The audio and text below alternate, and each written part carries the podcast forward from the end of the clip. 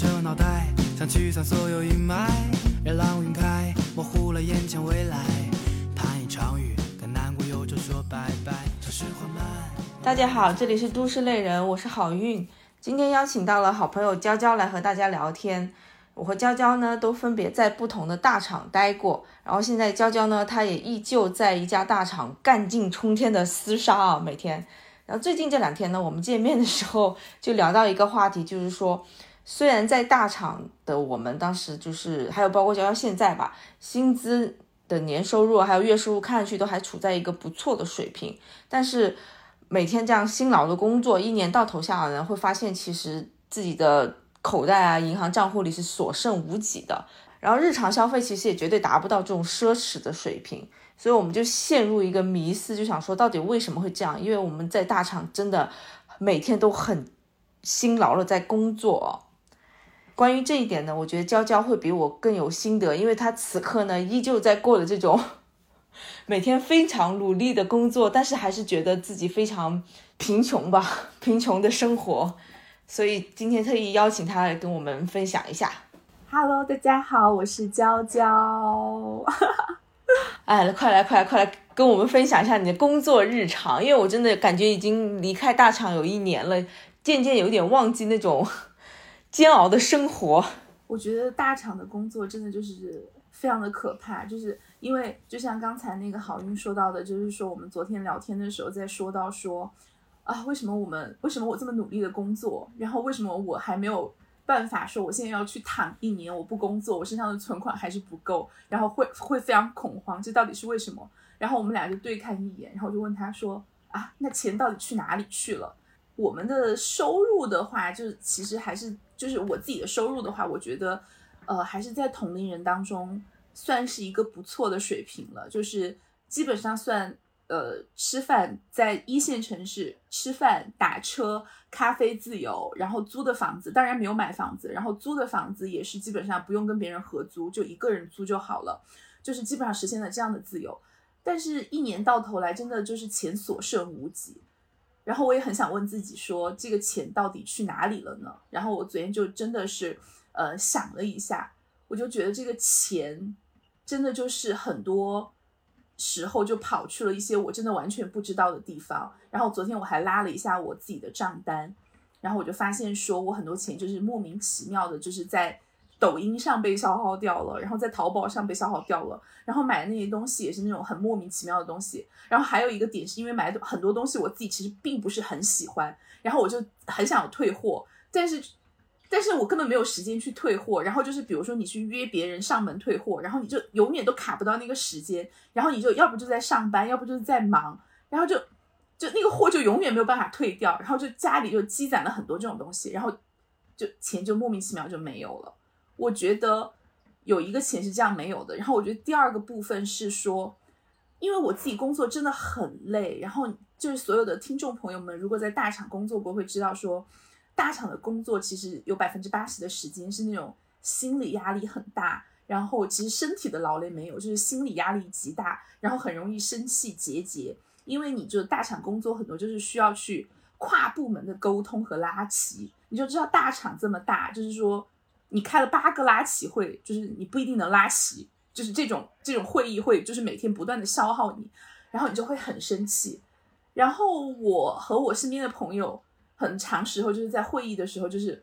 疯狂下单，或者有时候我晚上下班回来，可能已经十点了，然后我就躺在床上洗漱完了之后，我就躺在床上，然后开始逛淘宝，就买一大堆有的没的的东西。我太懂你说的哈，对，就是变成这种很冲动消费，就是但是这种钱就是你可能买一个东西，就是你看那个抖音或者你刷那种淘宝，你就觉得说。啊，一两百一两百块钱，三四百块钱，你就觉得没有关系，就是就立刻就下单了，就没有没有什么决策成本啊。不好意思，我刚才又冒了一个。互联网黑化决策成本，但已经深入我的骨髓。说我太懂你说的这个感觉了，因为我之前一直是在大厂工作嘛。然后你说那个场景，就真的是跟我一模一样啊！就常常我在工位上，比如说要跟人家掰扯，或者是开会的时候被老板 challenge，或者是被同事 challenge 的时候，然后我结束这一切，我瘫在那个工位上晃神的十几分钟，我可能就会打开淘宝刷一刷，然后要猛选择下单一个我。购物车里的东西，这个东西可能真的对我来说并不是必需品，但是我只要按下我结算的那一刻，我感觉我就舒服了，就觉得我今天受的气，我今天赚的钱排解了，得到了安慰。你是不是有这种感觉？就是叫什么满足感，就是说老娘不是，我觉得那个心理很变态，就是说老娘这么辛苦，就是说我就真的要宠爱自己，而且我除了真的除了这个部分，我突然想到我还有一个非常大的花销，我花费在那个 SPA 和按摩上，我真的是这种重度爱好者，因为我觉得我的精神受到了愉，就是受到了虐待。然后双引号的虐待，然后我就觉得是我在肉体上得到就是纯粹的放松，然后我又很不健康，我又我又不去运动，我就跑去被动运动，那就是去做 SPA，别人帮我运动，这个这个也很贵，你知道现在上海啊，包括之前在北京，这样按摩一次就是九十分钟，你想一个小时根本解决不了问题，你就根本没有办法放松，九十分钟的按摩就是一次就五六百块钱是很正常的。然后你想，一个星期去个一次，一个月可能去个三四次，你就几千块钱就没了诶，就是就莫名其妙的，就是这种看似不经意的消费，实际上就是积少成多。还有一点就是好运，你有没有觉得是说你工作当中会变特别丑，就是那种脸垮的速度很快？你不要这么真实好不好？我要哭了。真的，我觉得就是你工作的时候，你会觉得说。真的，你没有办法去每天去化妆。就互联网，我很难见到说，就是就是每每一天都光鲜亮丽的这种女女生出现在我面前。我不知道好运，你你有没有见过说你的同事就是说，就是每一天都打扮的很精致，就是像我们在电视剧里面看到的那种什么呃国贸的工作的小姐姐或者家里中心工作的小姐姐。我感觉互联网大家都还蛮糙的诶，我不知道是不是我我自己的误解啊。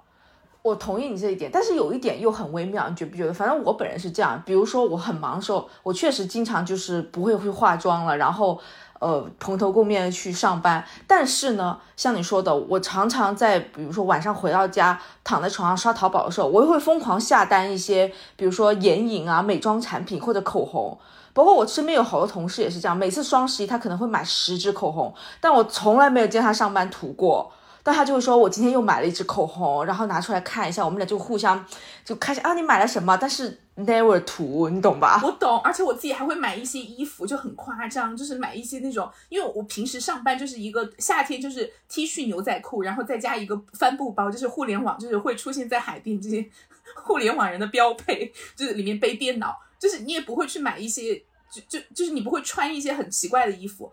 但是我自己购物，我就会买一些，就是我会幻想自己有一些场合可以穿，然后我就会去买一些，就是那种很正式的小裙子，或者是说一些很正式的衣服，然后就那种质感蛮好的，然后还挺贵的，然后自己发现自己一年到头根本不穿。就昨天我们聊完这个话题回来之后，我搜我的衣柜，我的衣柜至少有十件衣服是根本吊牌都没有拆过，然后我现在就想，我未来半年都没有机会穿到的衣服，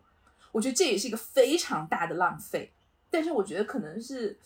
大厂给我带来了情绪上的精神伤害，然后让我就是必须要靠物质去满足。我也不知道这个就是，我觉得是一个补偿心理，就是一个对自我的补偿心理。如果不在淘宝上下单一些非必要的物资的话，我觉得我可能会崩溃在大厂那个节奏里。就当年的我，对。然后还有就是说，就刚刚说脸垮的问题，因为。就是我还蛮喜欢做一些轻医美的，因为我觉得工作就是大厂的工作真的是，可能不是大厂，我觉得可能是任何工作都会让人就是衰老的特别快，特别是像我们做这种情绪消耗特别大的，就是属于那种乳腺结节或者是说甲状腺结节会就是长很多的这种工作，我就觉得会让人衰老特别快，所以我就自己也会就是去做一些医美。就是说，就是让去自己去维持那个状态。但是好运，你没有发现我们聊到现在，我们聊到的所有的点都是说，因为我工作很累，因为我工作让我老，因为工作怎么怎么样，然后我就发我的所有的消费都是补偿性质的，都是补救性质的消费，好像是这种哎，这种感觉，我不知道是不是哎，就是好像我没有发生其他的。就是 学习上面的消费，我不知道听众朋友可能会有比较积极的，会有这方面的消费，但是我真忙到没有时间去学习。哎，对，我觉得一个很大原因就是刚刚我们探讨的，我们在长期的这种高压的环境下工作，会产生一个需要自我补偿的心理，这个是一个非常重要的原因，导致我们产生一些疯狂的消费行为嘛。然后第二还有一个就是你说的，在大厂工作之后，特别是如果你工作两三年之后，我觉得会养成一些坏习惯，比如说，呃，像以我们的薪资水平，因为我们工作年限差不多，比如说一个月可能三四万的话。就没办法实现一些高消费，但是我们常常，比如说可以实现打车自由，还有咖啡自由这种。但这个你看上去每一单的价格很低，但是其实你积少成多，你其实一个月下来那个费用很高。呃，这个我觉得什么养成习惯，到哪都打车，以及动不动每天来一杯什么星巴克，或者是那种。同价位或者甚至价位更高的这种精致的咖啡，其实一个月下来这个消费真的挺高的。呃，我我觉得就是因为这样子，就是为什么很多人都都都有这种很，就是像我们都会有这种很漂泊的感觉，就是说收入好像也不低，但自己存不到钱。你说如果我现在要去买房的话，肯定还是需要家里人的帮助的。我就是我自己的收入，我肯定是没有办法去存到一大笔钱去买房的。所以我就，而且我自己完全不太愿意背上这种房贷的压力。但我觉得我我不知道，就是，所以我最近有种迷思哈，说我的工作到底是为了什么呢？就是他也没有办法让我的人生更自由，然后我现现在的所有的花费也是因为来治我工作上 受到的伤害，所以我就搞不清楚我工作的意义到底在哪里了，就是 就真的是为资本家打工，然后在这个工作当中，我也觉得我自己的成就感也逐渐的变少，所以我我真的就。就真的就是过劳穷，就是就是越努力越贫穷，就是这种东西。我不知道，就是有在听我们播客的这种小伙伴有没有同样的这种感受，也可以跟我们分享一下，或者是说我们可能不能代表大多数的人，或者你们好像有其他的方法，你们也可以就是告诉我们，到时候我们看一下你们的解法是什么，我们也会尝试学习。对，我觉得你说的这个情况真的就好像我们每个人就是像在一个飞快。加速这个跑步机上，就是你不断的往前跑，但是你又不能停下来，但是你还是不断的能往前跑，因为你你一旦停下来，你就会摔倒，你会摔死。其实你非常希望能停下来了。比如说你现在在大厂啊，然后你想说，我想要休息一段时间，或者说我想跳槽换一个稍微轻松一点的工作，但是我觉得，呃，以你的在以你在大厂的那个薪资水平，你只能再去另外一个大厂接着跑，它才能接得住你的薪资。但是如果你换一个行业，比如说你去广告公司，或者去品牌公司，或者去乙方这种服务方的话，他可能接不了你的薪资水平，然后你可能也会不适应。对，就是我觉得这个就是选择很少，就是说，我觉得这个就是就这这就是因为你的收入高了之后，就是我的收入高了之后，然后我的消费水平随之高了，然后你知道中国有句古话真的讲的很好，由奢，哦，由俭如奢易。由奢入俭难，我们就感觉我就被架在这儿了。当然，就是我就不可能下一份工作找一个收入比我还就是就是收入比我低的工作做了。但是就是北京和上海，因为我们都待过嘛，就是北京的大厂跳来跳去也就那几家，上海那当然选择就更少了，人生就会突然就出现一个巨大的问号，说啊。我人生的下一份工作是往哪里去？因为互联网大家都知道哈，确实是有一些呃年龄的一些限制的。它这个年龄的限制并不是歧视，是因为就是你的一些经历和你的一些就是呃脑力吧。我觉得可能确实，如果在年纪可能三三十多、四十岁之后，很难负荷这么高强度的工作，就是很容易身体真正的出现问题。所以为什么大家都说互联网适合年轻人来卷？像我和好运，我们已经三十岁了，然后就到这个关口，我们也开始思考说人生的下一步要往哪里走，然后就会突然惊觉的发现说，我们好像就在一个跑步机，你就上了这个跑道之后，它就是无限循环。我我自己到现在也没有找到出口，所以我现在天天还在卷生卷死。但好运好像好一点点，它已经挑出来一丢丢，但是依然应该也会有一些焦虑，就是因为收入会。就降低嘛，嗯，所以我也不知道怎么办。因为如果我们去其他行业工作的话，呃，其实我自己觉得互联网它的工作其实有一定的垂，它很垂，然后有一定的就是行业的封闭性，它并不是适合适用于其他行业的大部分的工作，就是它的那个就是就是就是职业的广度没有那么广，没有那么宽。所以就导导致我每次想要跳槽的时候，然后我就打开招聘软件一看，然后就会看到说同样的工作年限，然后然后一些工作内容，然后对应的一个年一个月薪，我就会默默的关掉。就是其实这个东西确实也是差蛮大的，我们不得不承认，互联网确实是。高薪啊，当然这个高薪是相对的哈。如果听众朋友们里面有什么啊金融啊，或者是其他的啊，那航天呐之类的，那当然这个就不在比较范围之内。但是我觉得互联网就是还是算呃比较高薪的行业，所以我们就跳槽也会面临一个就是跳无可跳的境地吧。我是这样这样想的，所以哎，最近还蛮悲观的，就是人生不知道自己接下来下一步往哪里走。我还蛮同意你刚刚说，就是其实互联网是有一个行业壁垒的，因为。哦，我像我之前在公司的话，我就会觉得，比如说在大厂里，大家都很喜欢会说那个互联网黑话嘛，然后包括我们开会的时候，一人一个那种高级词汇，然后复盘报告写的特别好。但其实你你发现你掌握了这种很流利的这些词汇啊，这些总结的这种话术，还有这种会写报告的这种能力，其实你去到一些别的行业，你发现你讲这些黑话根本没人搭理你，人家也听不懂，你是无法交流的，甚至显得很可笑。你只是在互联网中显得好像我们这一群人很精英，很很有格调，但你一旦脱离了之后，真的我感觉就是虚无，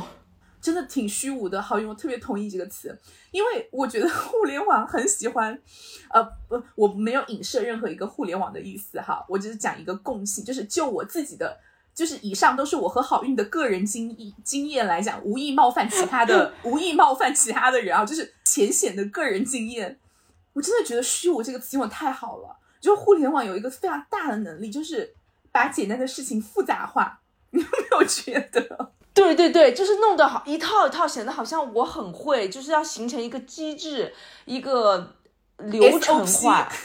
对对对对对，SOP SOP，对对对。而且比如说，我先要先先从零到一要做一个新的业务线。那个 leader 会让你先自己去做一个 SOP，然后我们部门来讨论这个 SOP，再去优化这个 SOP。就事情还没开始做，先要去搞一套这种方法论出来。对，你说的没错，就是很虚无。我我在互联网，我我当时觉得很 confused。你突然你看他那个文档哈，洋洋洒洒三千字，哇，那种大标题啊，什么什么什么什么什么什么什么。拉齐什么什么乱七八糟那种大词儿，全部往里面上，就洋洋洒洒几千字，你最后看下来之后，它其实是一个非常简单的事情。它可能只是说，哦，站内资源要什么协调，第一步要找谁，第二步要找谁，第三步要找谁，就你可能三三句话，就三个段落，就三个段落，每个段落不超过二十个字，你就把这个事情讲清楚了。但他们要写两千字，他们可能比如说，你第一步要找谁谁谁，为什么要找谁谁谁，这个部门的运营机制是什么样的？然后怎么怎么样？然后你的业务流程是什么？然后立刻还会附另外一个文档，你点进去，你要找他们，然后你还要需要再填一个表格，我就会觉得，哦，就是可能我们的听众朋友里面有一些不是互联网的人，大家就知道互联网的工作流程就是化简为繁。不好意思，对，就本来可能打个电话就能讲清楚的事，但是他要你写一个文档，对我先写一个文档，再拉个群，对我，然后再拉个会对齐一下。我同意好运，他是这种，就你会去，你会去敲别，你会去敲他说啊，这个这个事情，你方便我们沟通一下吗？他说啊，你先把需求梳理给我，你列个 doc 给我吧，就。然后我们看完 doc 再拉个会对齐一下，然后再开始做事情。对，然后你要把这个，哎，太可怕。不是，你要把这个东西发给他的时候，他会说那个谁谁谁，你你你你跟他讲的这个事情嘛，那个谁谁谁就是他的老板，然后他就会说啊，我觉得你把那个谁谁谁呃叫上，然后我们拉一个会会比较好。然后就是你刚才说的那一套啊，就是你先写个 doc，你把 doc 丢给他之后，他会说你有没有跟他老板讲？你没有跟他老板讲的话，你要把他老板跟他一起，然后再加上我的老板，然后我们一起拉一个会，然后里面可能有其他协作方，然后要拉其他协作方的老板，然后还有就是实际上做这件事情的人，然后就是洋洋洒洒一个会议室坐满，然后去去讨论这种我可能跟他讲一下，他就可能马上就能做的事情。其实互联网就很讲究这种流程嘛，但其实我在实际的感受当中，我没有觉得它很便利。它通常会变成说彼此甩锅，然后彼此去就是去推活儿的一个工具，就是这种制度，很多时候就会变成这种东西。就反正我就觉得大厂，其实我就像我刚才跟大家讲的那个点，就是说为什么会很生气，为什么会情绪消耗，就是你会遇到这种，就明明你五分钟就可以结束的事情，最后你拖了一个星期，然后你拉起了八十个人。然后来做这个很简单的工作，这就是哎也蛮无力的吧。但是你不做这种复杂的拉齐，你就做不了这件事情啊。反正我的感受就是这样子，所以这就是为什么刚才我们就是刚才我和郝云讲的可能会比较发散哈，这就是我们为什么讲说我们在大厂工作了这么多年。然后我们现在没有办法去跳到另外的地方。第一个是因为它封闭性，第二个是因为它做事的流程和逻辑就可能跟其他地方不太一样吧。还有就是业务的类型什么之类的，所以它就是适用度没有那么广。就是我觉得还有一个点啊，郝云，你有没有觉得，因为我们俩现在都还没有算跳出互联网嘛？你有没有觉得是说我们其实跳出了互联网之后，其实我们自己根本就没有这么厉害，就是没有没有没有办法拿到这么多钱。嗯，我同意你，因为你看我们，呃，就是在大厂工作了这么多年，每每一次聊天都还是会疯狂的吐槽，然后大厂有很多问题，包括我自己的身心都受到很多的那个折磨吧，但是我们还是同样待在里面，就像一个那个莫比乌斯环一样，就是你不断的，你知道这是一个没有出路的路，但是你还是不断在往前跑着跑着跑着，因为你没办法停下来。我觉得就是没有办法，就是很难去转行。第二个就是如果转行的话，可能收入没有这么高。当然，我觉得听众朋友肯定就要骂我们了，就是人生不能既要又要还要。所以就是可能我我真认真反思了一下，我说所所所以钱的那种对我的驱动可能还是很大的。所以我们所以我到现在为止，我还是愿意留到这个里面去卷生卷死。那当然我就也怪不得别人了，就是我我也得接受这样的生活和这样的工作，可能也是这样一个原因吧。但是我觉得可能，因为我最近三十岁了嘛，啊，我讲到三十的时候，我整个人都很想哭。三十岁真的是一个节点，虽然我之前完全不相信别人跟我讲三十岁你会怎么怎么怎么样，但好像现在就真的觉得三十岁来到了不同的节点，这样的人生我真的过不了太久了。就是我就会真的很想去看看，说，哎，人生有没有其他的出路，或者是说我哪怕做一个工资收入低一点的。但是没有这么心累，没有这么卷的工作，能不能做？或者是说我完全不工作，我能不能成为一个就是做就是自由职职业者的人，或者找到自己的第二曲线做副业？就是我和好运，你还记得我昨天跟你讲吗？说其实我觉得自由职业的核心是就是职业技能。然后我真的去盘了一下我的能力模型，哦，不好意思，这里有一个互联网黑化能力模型。你看，你就是深受大厂毒害的人，真的，真的，我真的很可怕，我真的是印入骨髓。然后我就在想说，完蛋了，我的能力模型里面我没有办法就是自由职业，就是因为我真的我的工作的专业技能没有那么强，我可能就没有办法，比如说哪怕他是一个发型师，或者是说我做一个电工、焊工。我觉得我有一技之长，其实我觉得我现在从大厂离开，我真的是没有一技之长的人，就是没有一技之长能够在社会上去做另外一个就是不挂靠公司的工作，就是所以我就觉得啊，这一点还蛮令我感到就是害怕的，因为我也会害怕说，那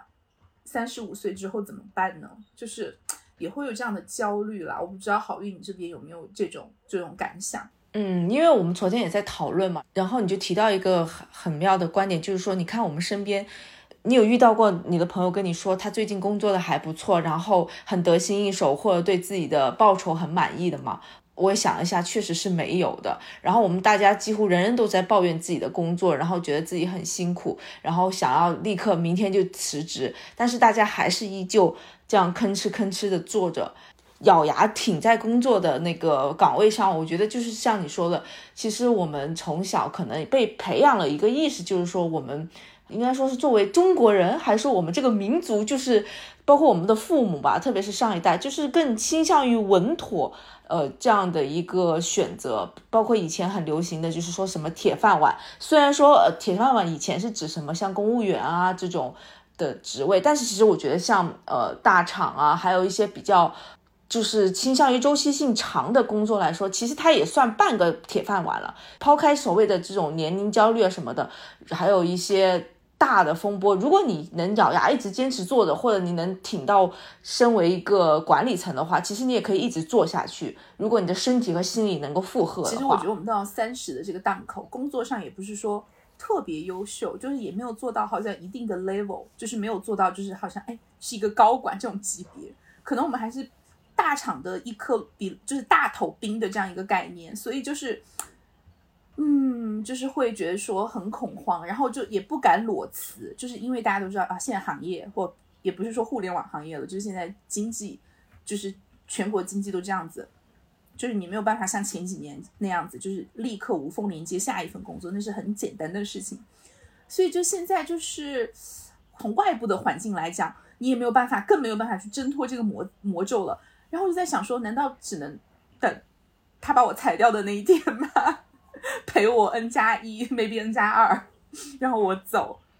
也是还挺挺焦虑的。对，因为我和好运。嗯，就是我们两个也会在想说，能不能做一些就是在自己本职工作之外的一些第二曲线的事情，所以我们也一直在就是做一些副业啊什么之类的。对了，好运，我们要不要打个广告呀？这周五六日呢，我跟娇娇会在上海的金朝八弄参加万圣节市集，然后欢迎大家来玩。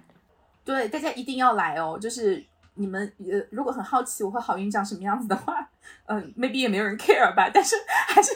还是希望大家来，然后来跟我们就是呃一起来玩，然后一起来聊聊天。我觉得我们都很欢迎。然后呃，反正我们也会就是尝试一些不同的东西吧。就是到时候如果有眉目的话，我觉得好运也可以跟大家一起预告一下。诶，怎么突然间变成了一个就是广告？也没有广告啦，没有售卖任何东西。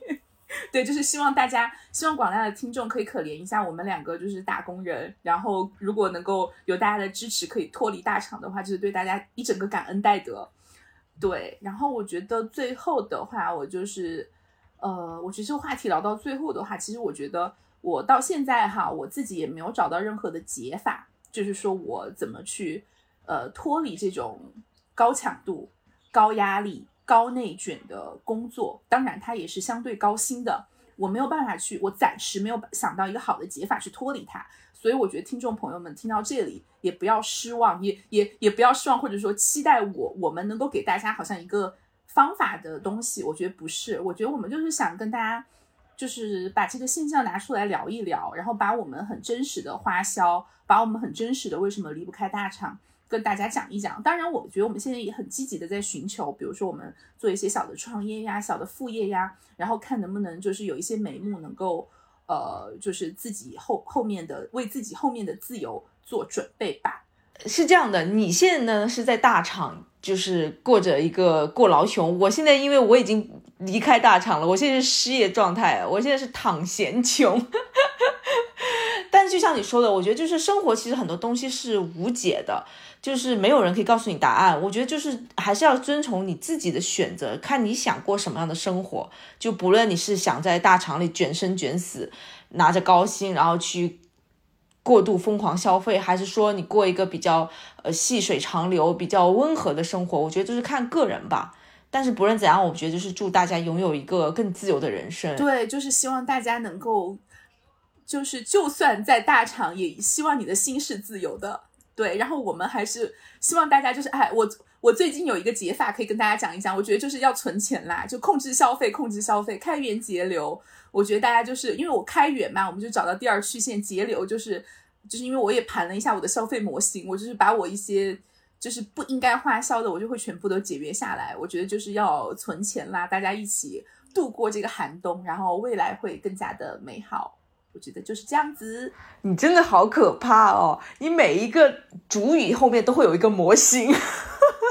你的消费模型、能力模型、经济模型，然后再形成一个形成一个 SOP，然后我还会去复盘我的消费习惯，太可怕了。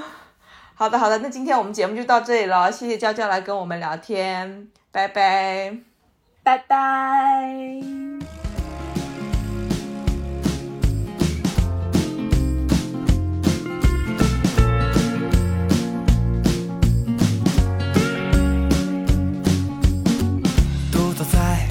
包围的窗台，歪着脑袋想驱散所有阴霾。热浪云开，模糊了眼前未来。盼一场雨，跟难过忧愁说拜拜。城市缓慢，慵懒脸夹着倦怠。落日乖乖，泛起黄黄的斑斓。晚风入怀，在城市街角徘徊。我想在每晚夏日期待你的到来。你是否会来？像惊奇的意外。